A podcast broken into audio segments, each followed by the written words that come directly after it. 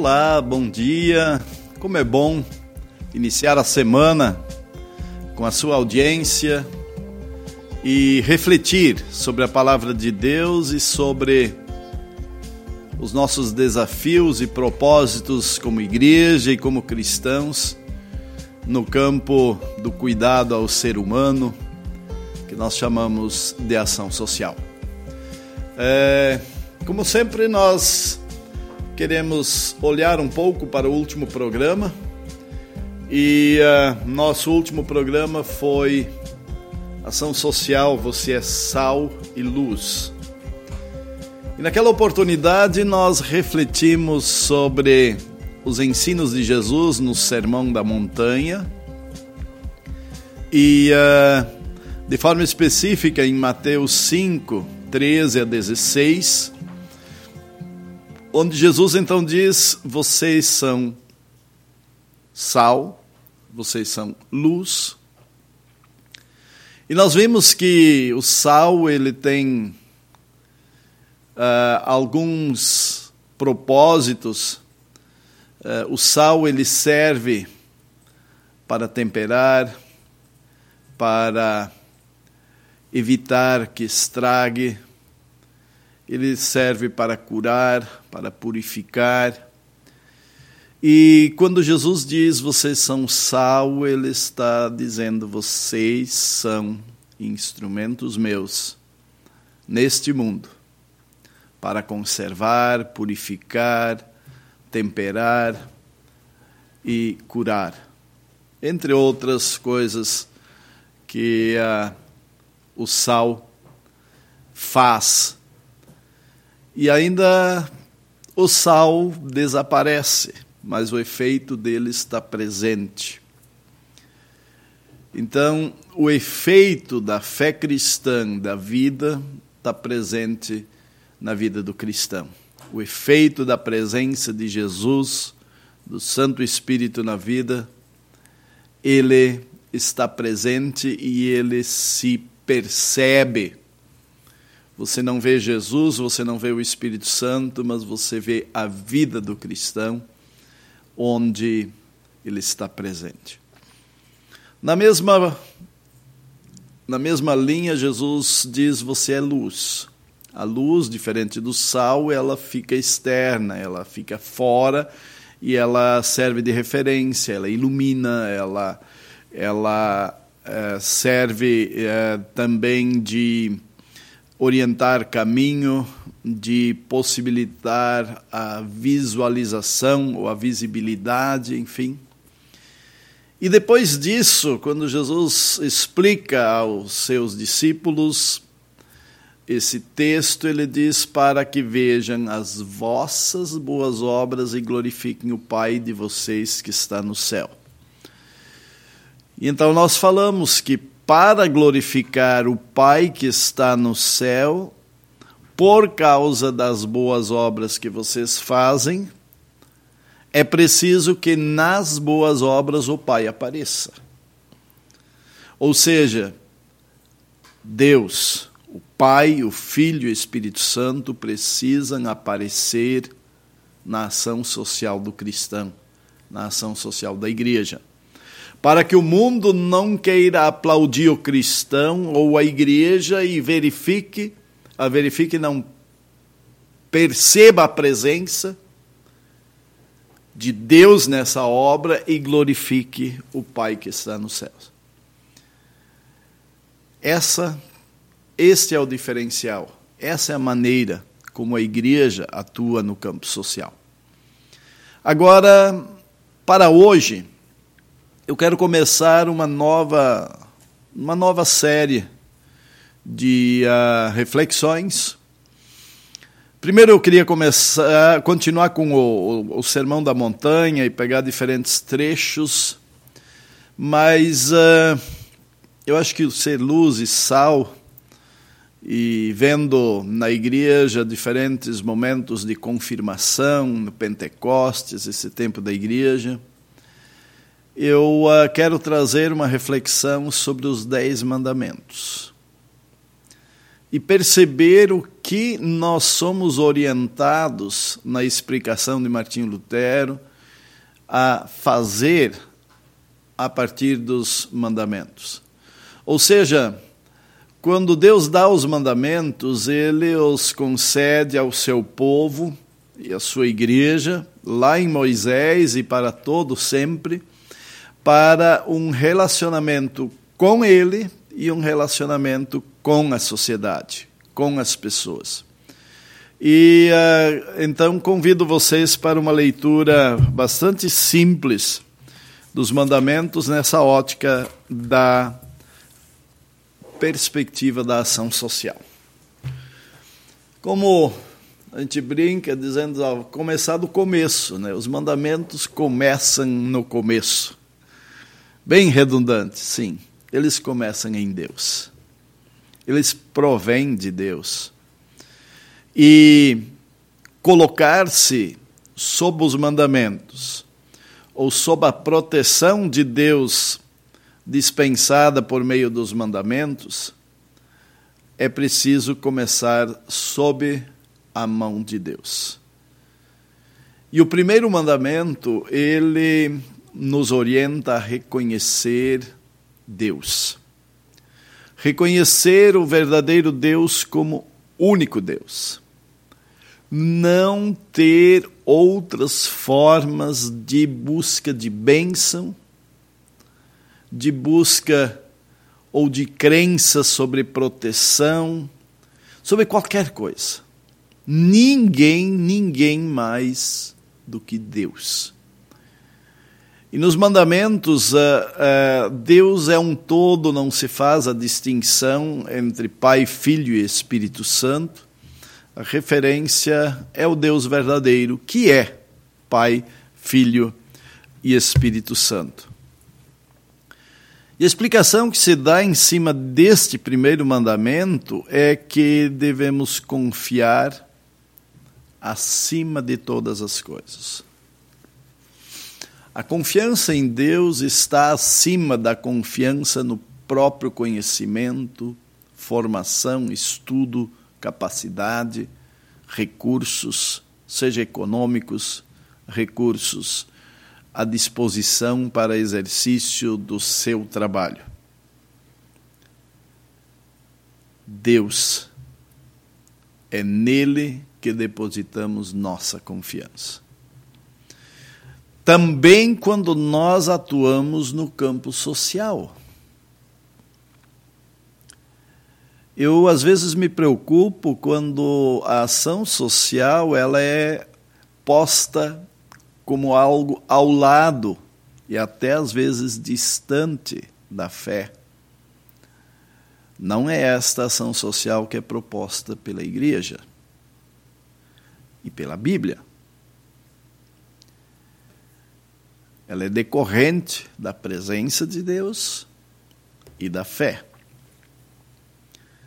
Para a ação social da igreja, nós não estamos falando de intervenções, sejam elas partidárias, políticas.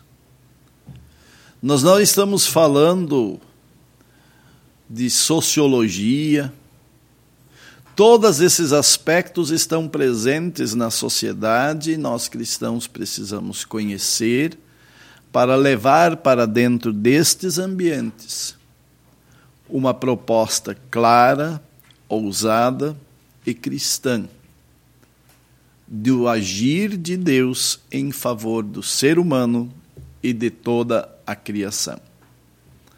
É claro, quanto mais conhecermos as ciências, quanto mais conhecermos ah, aspectos sociais, quanto mais conhecermos o ser humano e termos habilidade no uso de metodologias de intervenção, metodologias de diálogo, de empoderamento e de busca de soluções coletivas, nós teremos a possibilidade de alcançar melhores resultados e mais duradouros.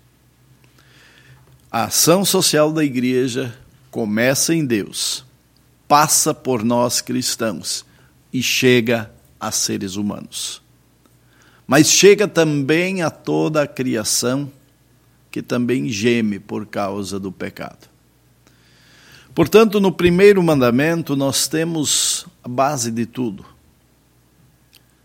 Mas de forma especial, o relacionamento com a sociedade ele é explicado ele está presente do quarto ao décimo mandamento. Porque os três primeiros nos colocam na relação com Deus. Mas, quando quisermos falar de uma, de uma relação divina com o próximo, nós precisamos estar nesta relação divina com Deus para podermos compartilhar aquilo que dele recebemos. Simples assim. Por isso, a ação social da igreja é extremamente teológica. Ela é espiritual. E ela precisa de uma reflexão da palavra e não simplesmente uma atuação resolvendo coisas que precisam ser resolvidas. É claro que a solução dos problemas postos, a solução das mazelas sociais visíveis e que estão doendo em alguém são urgentes. É necessário agir, mas a igreja ela age com pressa, mas movida por Deus, sendo instrumento na mão dele. E aí talvez é importante dizer que ser movida por Deus, ser instrumento de Deus, não significa ser burocrático, lento e demorado. Não significa que tenhamos necessidade de uma série de instâncias que vão dizer se pode ou não pode. É preciso agir logo. Você e eu somos cristãos, movidos pelo amor de Deus, submissos à teologia da graça e da cruz. Nós vamos cair em campo. E no momento em que nós saímos de dentro do templo, nós vamos estar num espaço que pertence a todos os seres humanos. Nós vamos nos relacionar com pessoas de diferentes crenças inclusive, com instituições que têm diferentes motivações para fazer o mesmo serviço a favor do ser humano.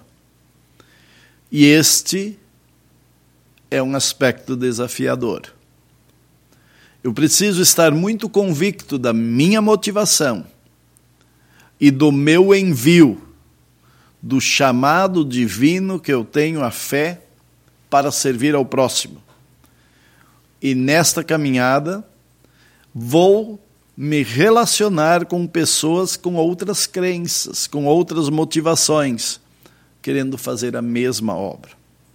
Não tenho autoridade para desautorizar outros a fazer mas tenho sim uma presença qualificada pelo Espírito Santo como luz e sal naquele meio, permeando aquela ação para que Jesus apareça.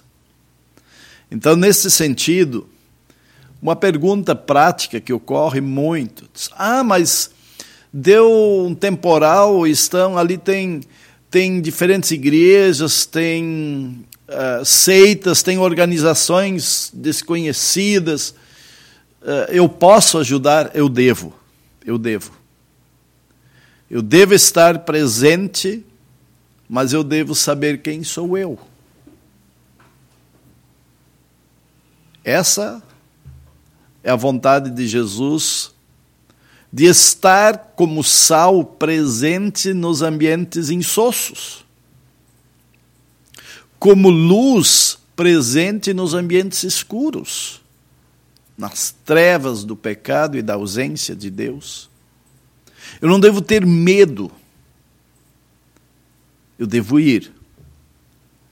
Mas por que normalmente nós temos receio de ir e atuar em conjunto com outros? Eu desconfio de algumas coisas. Talvez a primeira é porque entre nós poucos se dispõem a ir, então numericamente nos sentimos pequenos neste espaço. Mas eu desconfio que tem um outro aspecto. Somos tímidos em ser confrontados sobre a nossa motivação, por que estamos ali. O que nos move a fazer?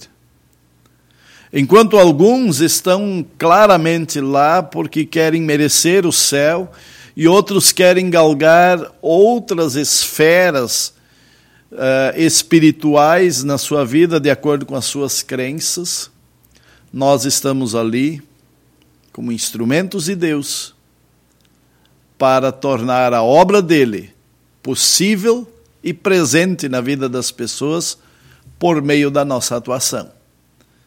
Portanto, não é preciso ter grandes discursos.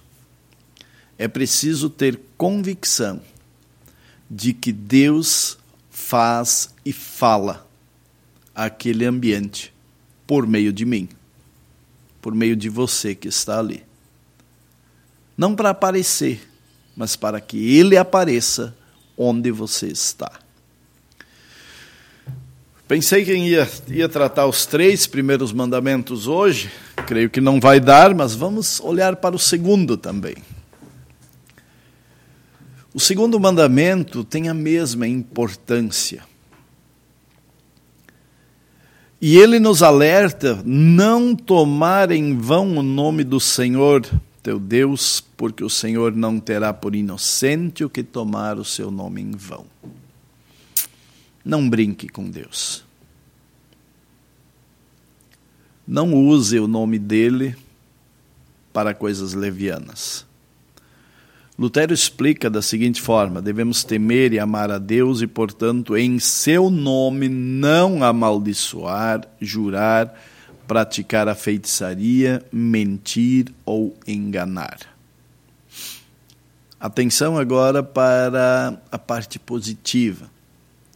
O que nós somos chamados a fazer para cumprir o segundo mandamento? Mas devemos invocá-lo em todas as necessidades, orar, louvar e agradecer. Creio que aqui vale a pena lembrar porque nós cristãos começamos todos os nossos serviços com oração. Inclusive o serviço social. Aquela ação em favor de alguém, aquela ação em favor de um grupo, aquela ação em grupo em favor de uma comunidade inteira. Você já deve ter vivido isso. Vamos nos dar as mãos e orar e caímos em campo. Sim, sob a graça, a orientação, a proteção e a direção de Deus. Em nome dele estamos indo. E em louvor a Ele. E também em ação de graças, com gratidão, reconhecendo que a obra é dele. Tudo isso que eu estou colocando aplica-se em todas as dimensões da vida. E talvez nós tenhamos aprendido e, e utilizado bastante no campo do ensino, da espiritualidade, do culto, da vida cristã. Hoje estou trazendo todo esse conteúdo com foco no atuar em favor do próximo. Em favor daquele que está com uma carência, uma necessidade física algo que está lhe faltando para estar estável em sua vida econômica, de saúde, mas também psíquica e de outra ordem.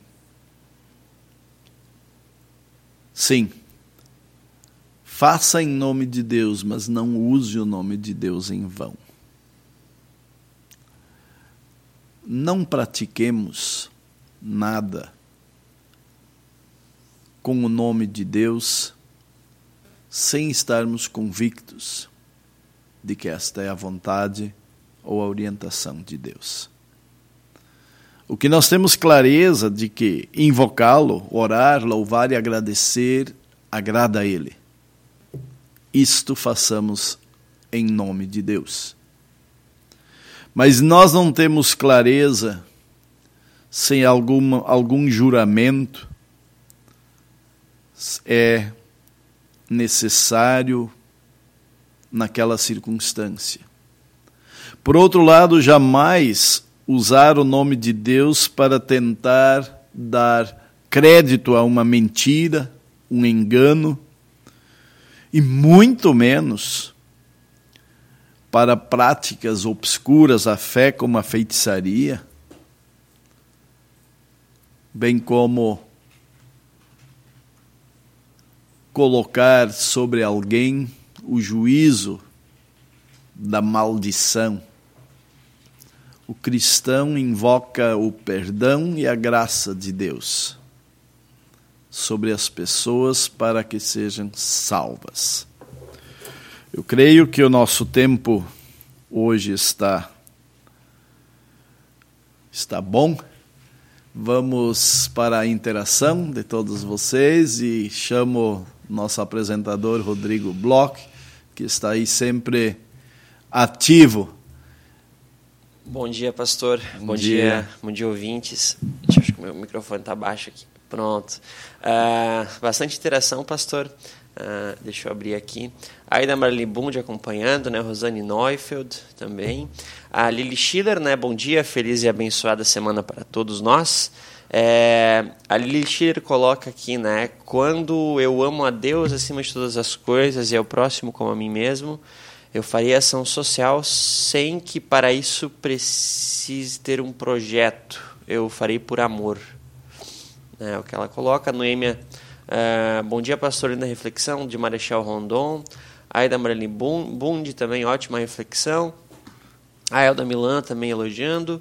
E o Edísio, né, sempre, sempre acompanhando Guten Morgen, lá de Jaguaré, Espírito Santo, né. É...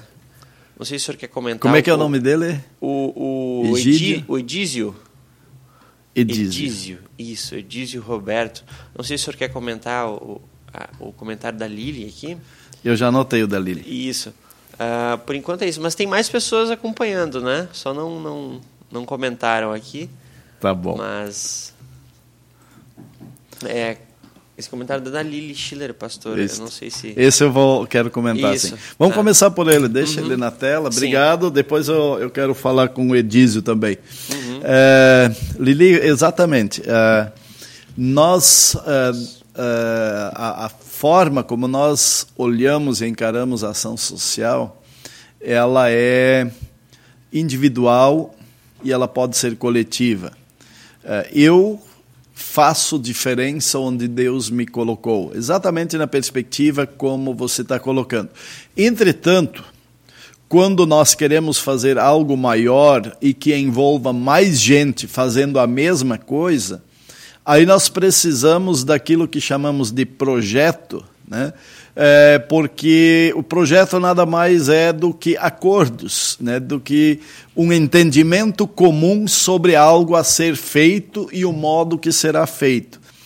E, e é, para que eu consiga que tenha mais gente é, ajudando a fazer o que eu estou fazendo ou o que eu gostaria de fazer, o projeto ele pode estar escrito, mas normalmente ele começa na cabeça. Eu explico para a pessoa o que, que eu penso e de repente uma já adere e outra também. Isso é bastante presente.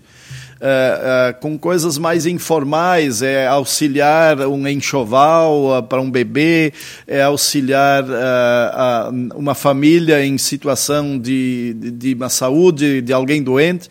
Então, assim, o projeto ele acaba sendo falado e aderido e funciona. Mas quando eu quero algo maior, onde eu preciso apresentar uh, com alguma formalidade, eu preciso pôr no papel.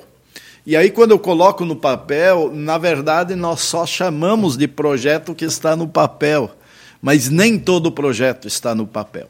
Né? Uh, então, então, você está plenamente correta quando ele diz, olha, eu, quando você diz eu não preciso de um projeto. Uh, e, e, você se refere exatamente assim, eu não preciso de algo com muita estrutura. Ao lado disso, se você está fazendo algo, isso já é um projeto. Porque o que é um projeto? Eu sei onde eu quero chegar e eu sei o caminho a trilhar. E eu estou fazendo isso. Né? Uh, e essa é a forma que a gente mais gostaria de ver sendo feita. Que cada um, ao perceber que algo precisa ser feito e que está ao meu alcance, pegue e faça. É, e eu volto a dizer uma frase que eu já disse, que alguns que eu já ouvi, uh, diz, olha, como eu ouvi pastor Ayrton dizer, eu vou continuar dizendo essa frase, porque eu acho ela importante. Se os problemas do mundo lhe parecem muitos, abrace e resolva os problemas do mundo de uma pessoa. E para isso realmente não é preciso escrever um projeto, é olhar, analisar e cair em campo e fazer.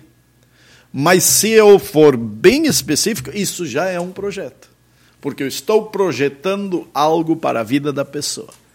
Uh, creio que estamos no, no, em pleno entendimento, uh, uh, Lili, uh, nessa, nessa questão. É, eu não preciso estar uh, junto com, não preciso estar dentro de uma organização, não preciso estar dentro de uma estrutura para fazer. Eu posso fazer, eu devo fazer. Mas algumas coisas eu preciso estar uh, uh, tendo uma rede de colaboradores para alcançar. Por exemplo, semana passada um coordenador do, do FAP de um distrito me compartilhou de que um município está começando um trabalho pedindo ajuda de todos os munícipes para uh, ter uma cidade sem frestas. Isso é um trabalho bastante simples, mas muito interessante e muito acolhedor quando se usa as garrafas, garrafas não, as uh, embalagens tetra, especialmente leite, água de coco, sucos, né? E, e, faz um revestimento por dentro da casa para que não haja frestas em casas de madeira muito simples onde o vento passa e, e no inverno, então, a gente sabe o quanto isso faz sofrer. Então, essas, essas uh, uh, tetra, tetra pak, elas dão uma homogeneidade na casa, elas criam uma beleza em algo, evitam a entrada de vento e também são postas é, de cima para baixo, né? sempre a de baixo por cima, para que, havendo água, a água escorra para o lado de fora e não do lado de dentro, e dá uma sensação térmica muito agradável, um aquecimento dentro de uma casa. Esse é um projeto. Eu vou precisar de ajuda de outros, porque o meu consumo pessoal de, de ingredientes que contém, que estão dentro dessas caixas tetra, eu, eu não vou conseguir fazer uma casa num ano pelo meu consumo pessoal. Eu vou precisar uma rede de colaboradores. E isso que nós chamamos de projeto. Né? Eu preciso ampliar, eu preciso apresentar para que outros conheçam a demanda, a metodologia que eu quero usar e colaborem enviando estes materiais recicláveis necessários para esse projeto. Edísio Roberto é o nome dele. Ist alles gut? Ist alles schön? Ich sehe Kult hier, ja. Agora eu acho que posso ter apertado ele, porque ele falou em alemão. Wir sprechen auch Deutsch. Guten Morgen zu dich auch. É, que bom ter você brincando com as línguas uh, dentro do nosso programa. E que Deus te abençoe. Espírito Santo é um estado que se fala bastante o pomerano, mas também o alemão. Eu tive a, a grata alegria de nascer numa família também onde uh, as duas uh, línguas, as duas vertentes germânicas estavam presentes e a gente consegue manter um pouco é, disto também. Uh, muito obrigado, acho que da interação. E eu quero, uh, então, concluir o programa de hoje uh, convidando vocês a continuarmos juntos nos próximos programas. Quem sabe de dois em dois mandamentos, ou até menos, porque alguns têm uma demanda bastante ampla, né?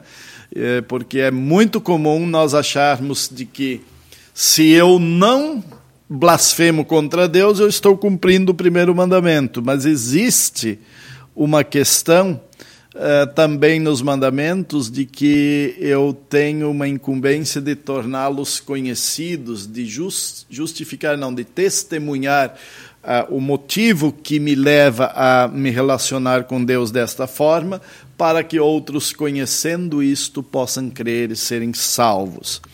Portanto, o primeiro mandamento: Eu sou o Senhor teu Deus, não terás outros deuses diante de mim. É, é uma orientação muito clara e contundente do nosso Deus. Eu sou. É, é nosso Deus não foi criado, não foi nomeado. Todas as divindades pagãs elas foram reconhecidas gradativamente e estabelecidas. O nosso Deus diz: Eu sou. Não tem conversa, eu sou. E porque eu sou, você não precisa de outros. Você não precisa nenhuma crença, nenhuma simpatia, nenhuma crendice agregada à sua fé.